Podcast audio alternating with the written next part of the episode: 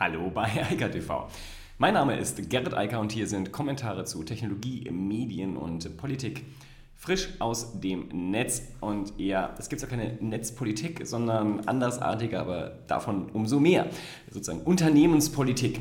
Content Moderation und Inhaltsstrategie, ähm, die kollabieren sozusagen zumindest aus Perspektive von Donald Trump. Denn zunächst einmal hat Twitch Donald Trump tatsächlich temporär verbannt, von der Plattform runtergeschmissen. Und ich denke, das ist auch ganz gut so, denn Trump hat mehrfach und immer wiederkehrend gegen die ganz klaren AGB von Twitch verstoßen und ähm, sich in allerlei Hasskommentaren, rassistischen Äußerungen etc. ergötzt, so wie man ihn halt kennt. Und es ist einfach komplett richtig, ihn genau so zu behandeln wie jeden anderen Nutzer auf der Plattform auch. Es ist nämlich gar nicht zu erklären, also den anderen Nutzern, warum dort jemand etwas tun darf, noch dazu jemand, der ja Vorbildfunktion haben sollte, was sie alle nicht tun dürfen. Also es ist absolut konsequent zu sagen, hier mein Freund, ist jetzt Schluss, ich gebe dir noch eine Chance irgendwann, aber vorläufig brauchst du hier keine Livestreams mehr zu machen. Spiel vorbei. Game over. Und das ist genau richtig meines Erachtens. Und daran sollten sich ganz, ganz viele andere Plattformen auch ein Beispiel nehmen. Denn es darf einfach keine Sonderregeln geben. Das äh, unterminiert nur das Reglement insgesamt. Denn für jeden anderen heißt das ja, hm, dann kann ich das ja auch versuchen. Vielleicht bin ich ja auch wichtig genug. Vielleicht habe ich genug Follower, vielleicht habe ich was auch immer ähm, und kann dann auch munter mich in Rassismus und ähnlichem ergötzen und was auch immer die Menschheit sonst noch nicht hören möchte und auch nicht hören sollte. Und da gibt es halt auch ganz klare, auch nicht nur Plattformregeln, sondern halt auch strafrechtliche Regeln, wo das einfach schlicht und ergreifend gegen verstößt und das einfach nicht ins Netz gehen sollte. Insofern herzlichen Glückwunsch Twitch, genau die richtige Entscheidung. Davon brauchen wir noch mehr. Und tatsächlich gibt es davon auch noch mehr, denn kurz danach hat Reddit gesagt, wir haben übrigens gerade aufgrund unserer neuen Content Moderation Policies 2000 Subreddits gelöscht. Und darunter sind auch zwei sehr große, die, ich sag mal, Donald Trump sehr nahe stehen. Das einmal ist The Donald und das andere ist The Chapo Trap House und die sind jetzt auch gelöscht, genau wie weitere 1998 Subreddits, die Reddit wahrscheinlich auch nicht braucht.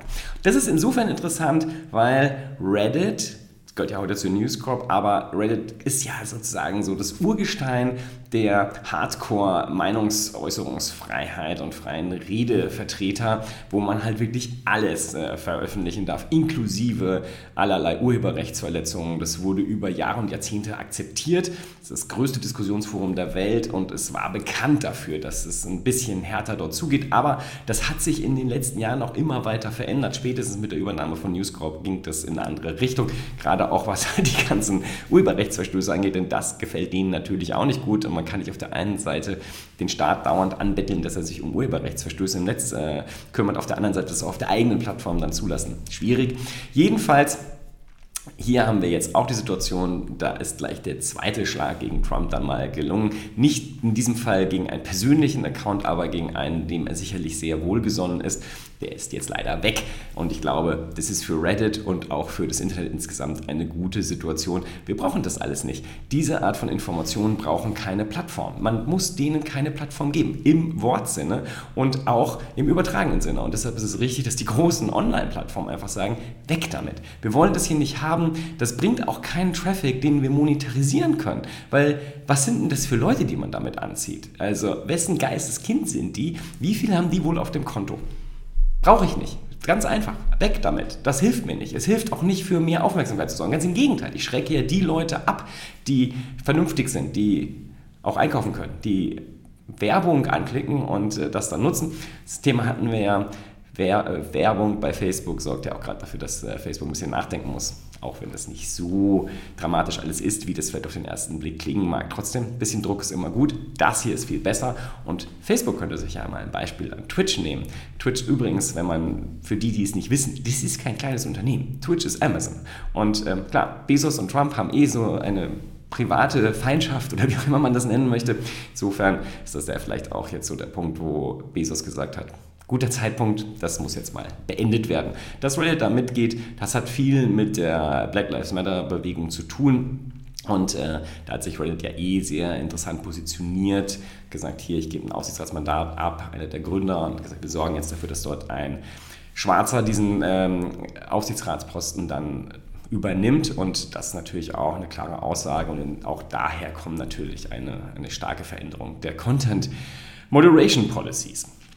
Und wenn wir gerade schon beim Verbannen sind, auch TikTok wurde verbannt, allerdings direkt aus Indien. Und das ist alles gar nicht so lustig, wie das jetzt klingen mag, aber es sind insgesamt 59 Apps, die alle chinesisch, also aus China kommen, ähm, gelöscht und verboten worden. In Indien werden verbannt aus den App Stores und so weiter, weil naja, angeblich wegen Sicherheitsproblemen. Tatsächlich ist es ein ganz anderes und viel größeres Sicherheitsproblem. Das Problem ist halt einfach, dass sich China und äh, Indien allerlei Scharmützel an der Grenze liefern und Indien jetzt gesagt, okay, dann mache ich hier jetzt mal was dagegen und sorge dafür, dass das aufhört.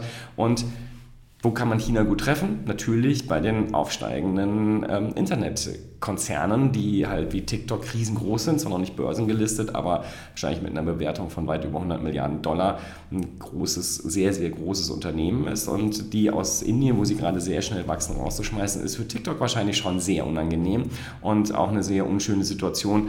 Sie können da nicht zu, können auch nichts gegen tun. Das ist jetzt sozusagen die große Politik, die in das Netz reinspielt. Das habe ich vorhin noch gesagt. Das ist keine Netzpolitik, sondern hier wird das Internet als Vehikel benutzt, um andere Interessen und andere Probleme zu lösen. Und das ist natürlich eine sehr, sehr unschöne Situation, weil halt unmittelbar ähm, da ganz elementare Grundrechte betroffen sind, auch derjenigen, die diese Plattform halt benutzen.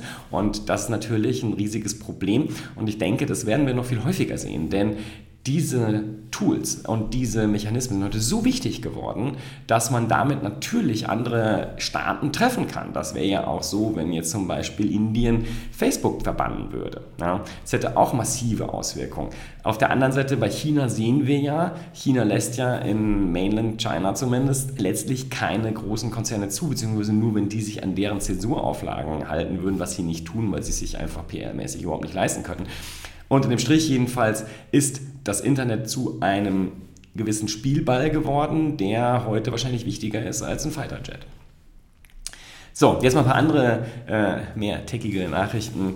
Code Guru, das hatte Amazon AWS äh, schon vorgestellt im letzten Jahr und äh, das gab schon länger. Das ist ein künstlicher Intelligenz Code Reviewer und auch Performance Optimierer. Und das ist sehr, sehr spannend, denn es steht jetzt allen zur Verfügung. Das heißt, ähm, jeder Code, der jetzt bei AWS eingesetzt werden kann, kann damit gereviewt werden. Super hilfreich für die Entwickler und halt auch super hilfreich für die Weiterentwicklung von Software generell, weil das sorgt einfach dafür, dass so klassische Bugs und allerlei Probleme viel früher früher erkannt und gelöst werden können, weil halt ein Automatismus immer gleich mitprüft. Dieses Softwareprüfen ist nämlich ein leidvolles Unterfangen und insofern ähm, ganz erfreulich, wenn dort eine KI dann mitspielt und das unterstützt. Und dann gab es ein Thema, eigentlich greife ich das ja nicht oft hier auf, also das Thema Verkehr wird ja gerne mit dem Thema Digitalisierung verbunden, obwohl es ja meist gar nicht um Digitalisierung geht. Also ich hätte zumindest, wenn es um Verkehr geht, bei Digitalisierung denke ich dann eher an so integrierte Verkehrslösungen, wo man sich mit einer App von A nach B bewegt und dabei verschiedene Verkehrsmittel benutzt und so weiter. Das würde ich als digitales Programm und Projekt sehen und als Plattform wie Uber und solche Sachen. Aber wird ja immer wieder reingezogen auch das Thema der Grundtechnologie. Also vom Verbrenner zum E-Auto und dann wird immer seit Jahrzehnten von dieser Brennstoffzelle gebabbelt. Und da waren wir ja auch mal ganz weit führend. Also Deutschland ist eh relativ führend, was das ganze Thema Wasserstofftechnologie angeht. Und bekanntermaßen kommt ja jetzt gerade diese große Innovationskampagne aus der Bundesregierung, die ich glaube irgendwie sieben Milliarden oder noch mehr ähm, für ein Wasserstoffprogramm in Deutschland auflegen soll. Da sollen jetzt Wasserstofftankstellen gebaut werden und all so ein Quatsch. Denn, und da gibt es einen sehr schönen Kommentar in Golem, das ist alles verfehlt im Quadrat. Das Elektroauto hat das Spiel gewonnen. Das ist etwas, was dieser Kommentar sehr schön und sehr ausführlich nochmal darstellt sich da immer noch weiter gegen zu wehren, aus welchen Gründen auch immer, ist schlicht und ergreifend dumm.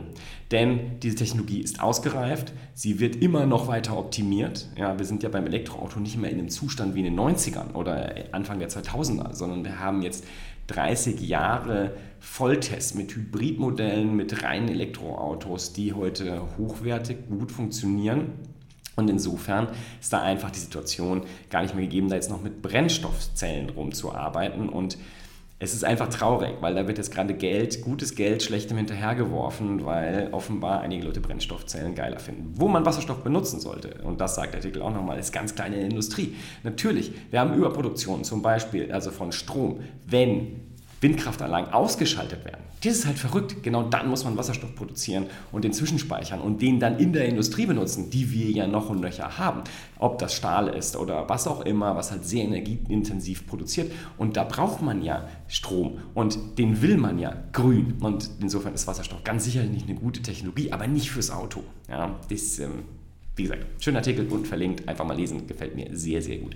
In diesem Sinne, ich wünsche weiterhin eine wunderschöne Woche, alles Gute und schön gesund bleiben. Bis dann. Ciao, ciao. Das war Eika TV frisch aus dem Netz. Unter eika.tv findet sich der Livestream auf YouTube. Via eika.media können weiterführende Links abgerufen werden.